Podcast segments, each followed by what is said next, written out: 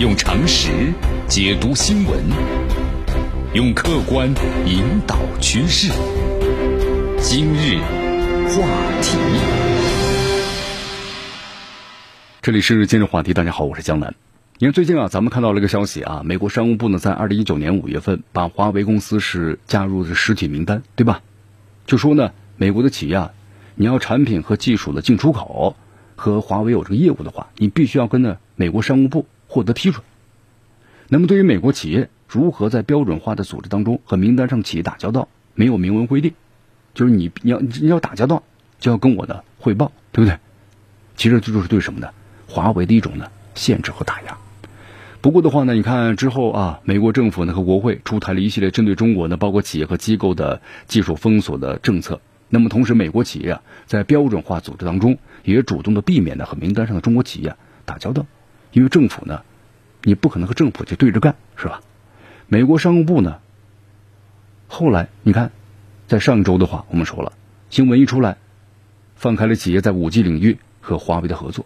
哎，这是为什么呢？之前对华为企业打压，限制美国的企业和华为的合作，但是现在的话，为什么又放开了这个管制，允许美国的企业和这个华为合作了呢？那么这新规意味着什么？咱们先说一下结论啊，美国在五 G 上向华为低头了，但这个和那实体清单其实没有关系啊。江南为什么这么说呢？你看，我们说了，呃，通信相关的企业包括机构都加入了三 G 的这个 PP 组织，这个组织的核心目的是什么呢？就是为了统一全球的通信标准。你看，华为在这个三 G PP 组织当中啊，扮演着非常重要的角色。那么，美国如果不和华为合作的话，在五 G 标准上有可能就会被孤立。因为你绕不开这个华为，华为在这个五 G 方面有非常多的这个专利和相应的这个技术，你美国是没有啊？你怎么绕开啊？如果你要绕开的话，那在五 G 标准上有可能会被孤立的啊！你看，在这个民用通信的这个网络呀，我们说了，经历了有从这个一 G 到五 G 的演进，每个国家都有不同的标准。你比如一 G 时代呢，像这个北欧的话就是 NMT 系统，美国的是 AMPS 系统，那么日本的是。GTA CS 系统，两 G 时代的时候呢，欧洲是 GSM 是吧？美国的是 CDMA。我们说了一 G 和二 G 之间呢，其实很多都是不兼容的。这意味着什么呢？你使用某种标准的手机，在另一个标准的网络里根本就没有用。你不统一标准的话，那给全球用户造成了极大的不便。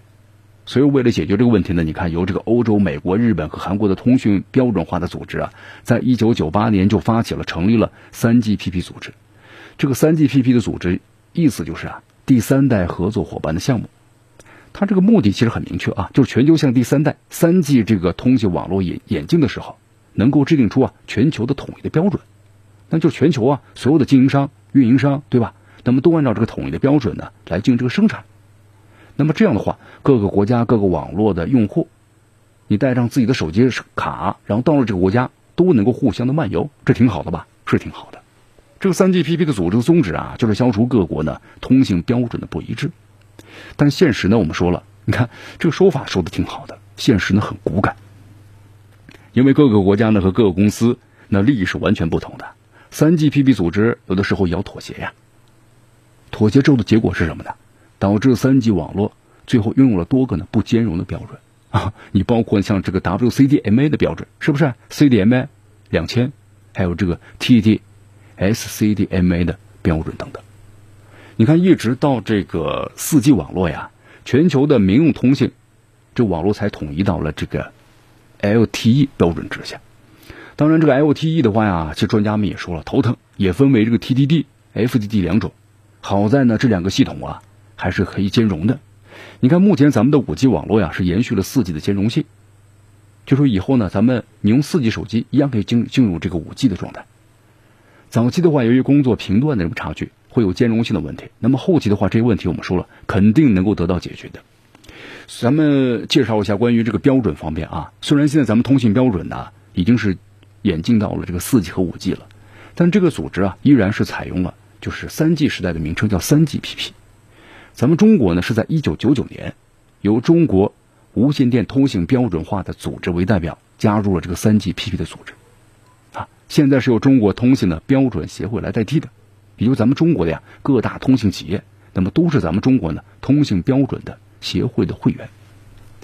呃，江南再为大家介绍一下这个三 GPP 啊，它是把这个标准的通信化的工作呢，按照技术类分成了十六个工作组，每个工作组呀覆盖一个方面的技术领域，相互之间呢又是协作的。呃，参与这个三 GPP 的所有企业，包括科研单位，都可以派代表啊加入到感兴趣的工作组当中，然后各个工作组呢都会有各自的议题，然后我们一起来呢确定一个目标。这个工作组啊定期举行会议，会议呢就是由成员提出。各自的技术解决的方案，当然我们说大部分都有你自己研制的，那肯定都有申请专利嘛。在这个会议上呢，对各种解决的方案呢，还要进行讨论和投票。那么最终呢，把某个方案呢，就作为这个标准，然后呢确定下来。这个各个工作组的工作啊，都由主席来组织的。那么这个主席的话呢，是由工作组的成员就大家投票，然后呢把它产选出来的。通常这个主席都是由业内呢德高望重的。技术资深的人士来担任。当然，我们说了，作为一个标准组织啊，三 GPP 组织呢，实际上很清楚成员之间有利益上的这么一个关系，对吧？甚至可能在政治上也存在呢很尖锐的矛盾。所以说，这个三 GPP 组织者呢，趋向于把三 GPP 啊打造成一个学术组织，他不想用这个政治来影响这个技术，用学术氛围啊来减轻各种的矛盾，而且呢配有呢这个标准呢详细的工作流程。所以说，大家可以认为啊。三 GPP 的成员，他代表的可能全世界啊学历最高的一群人，绝大部分都是博士或者硕士，而且很多人拥有这个教授的头衔。各个成员之间呢，合纵连横。虽然这种情况呢很好，但是呢依然会有呢勾心斗角。但是话说回来了，呃，按照工作流程的话呢，主要的工作还是遵循科学和民主的原则来进行的。不过呢，三 DPP 工作组啊对提案的投票结果，它不具有生杀大权。得票低的提案，在下一次的会议当中依然可以提出。如果持续不通过呢，还是可以持续提出。呃，但是工作组的主席啊，可以组织一次呢真正的技术投票。这个投票数啊，决定生死。那太少的话，那真的就被 pass 掉。所以说，在这种呢，我们说了学术氛围很浓厚的情况之下，各个成员之间呢，能够充分的交流，彼此之间呢，也是通过呢，比如说软件的仿真呐，或者开发者原型的方式。验证对方的技术提案，那么对提案呢投票的主要决定因素是其技术的表现。好，我们整个把这个三 GPP 组织给大家介绍了一下啊。你看这个华为，我们就要说到华为了。华为呢有数量众多的分公司加入到三 GPP 组织当中，就这点的话，大家可以从三 GPP 的这个网站上呢就可以查到，华为在全球成立的实体当中啊，有十四家是以独立的身份加入到三 GPP。华为代表呢参加了三 GPP 的所有的十六个工作组，也就是说啊，它涉及到了所有的技术领域。那么华为的员工呢，在四个工作组当中呢，担任主席或者副主席。华为的员工目前在三 GPP 的十六个工作组当中，十四个啊四个。那么担任的这个主席或者是副主席的话，华为的员工数，那么曾经超过有半数的工作组当中，就是历史上啊，那么现在有些可能没有当了。担任过主席或者副主席，那你能够绕开华为吗？不能够。同时，华为的专家呀获得了三 GPP 组织的在二零一九年度终生的成就奖。呃，据说每年呢只能有一个专家获得这个奖项。那么在二零一九年的终生成就奖，就是由华为公司的万磊女士呢获得了。这华为公司的五 G 标准呢，它的必要专利数量也是最多的。那你美国能绕开吗？不能够。你看，按照这个著名的统计公司啊，在二零二零年二月份所发布的统计报告，华为公司在五 G 标准中呢，这个标准的必要专利数量是最多的，超过世界上所有的企业和研究机构。就大家明白这意思了吧？你看各国的专利审计时间通常是数月到数年，在审核期间，那么已经提出的专利要得到各国专利法的一定的保护，这是绕不开的。所以说，华为啊，在这个三 GPP 当中。扮演的角色是非常重要的。同时，三 GPP 的工作方式也决定了所有参与者必须充分交流，无论你是支持还是反对。那咱们要用科学和这个技术来说话。所以说，美国企业担心啊，自己的技术呢被华为掌握而不在会议上的提出，那么美国企的技术和企标准的话呢，你肯定得不到批准的。那么另一方面，就是现有的五 G 标准当中，华为公司的专利数量呢全世界第一。如果你这个美国企业你不使用华为专利，或者咱们反过来说啊，不让华为使用美国企的专利，那么都会导致整个的工作组的项目无法运转，可能就是三 GPP 这组织啊就分裂了 啊。